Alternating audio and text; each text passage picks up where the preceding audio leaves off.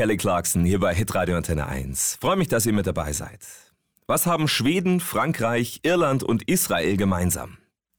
Überall dort gilt das sogenannte nordische Modell für Prostitution. Das heißt, wer dort Sex kauft, macht sich strafbar. Wilbur Grossrucker ist Sozialarbeiterin im Stuttgarter Rotlichtviertel und wünscht sich, dass so ein Sexkaufverbot auch in Deutschland kommt.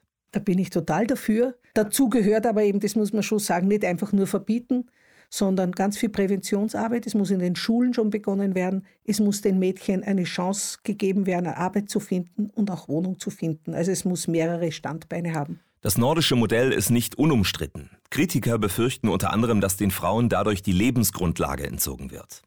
Befürworter sagen, das Sexkaufverbot habe zum Beispiel in Schweden dazu geführt, dass die Zahl der Prostituierten zurückgegangen ist und damit verbundener Menschenhandel und organisierte Kriminalität kaum noch eine Rolle spielen.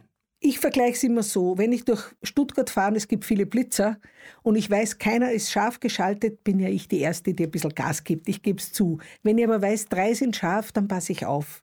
Und wenn ich weiß, Prostitution ist verboten, dann überlege ich es mir, wenn es wieder eine kriminelle Tat wird. Wenn ich weiß, es ist alles erlaubt, dann denke ich nicht drüber nach. Das Sexkaufverbot habe in anderen Ländern zu einem Bewusstseinswandel geführt. Und das brauche es in Deutschland auch, findet Rossrucker.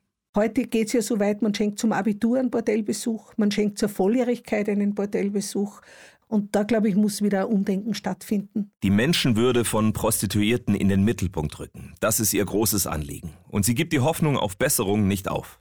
Es tut sich was und Hoffnung ist ein großer Faktor in meinem Leben. Also ich gebe es nicht auf, dass sich da was verändern wird, ja. Sagt Wilberg Rossrucker. Sie leitet das Hoffnungshaus im Stuttgarter Rotlichtviertel. Wie sie dort versuchen, für Prostituierte da zu sein und ihnen etwas Würde zurückzugeben, das erzählt Wilbur Grossrucker im neuen Podcast Hoffnungsmensch. Die ganze Folge findet ihr überall, wo es Podcasts gibt und auf antenne1.de slash Hoffnungsmensch.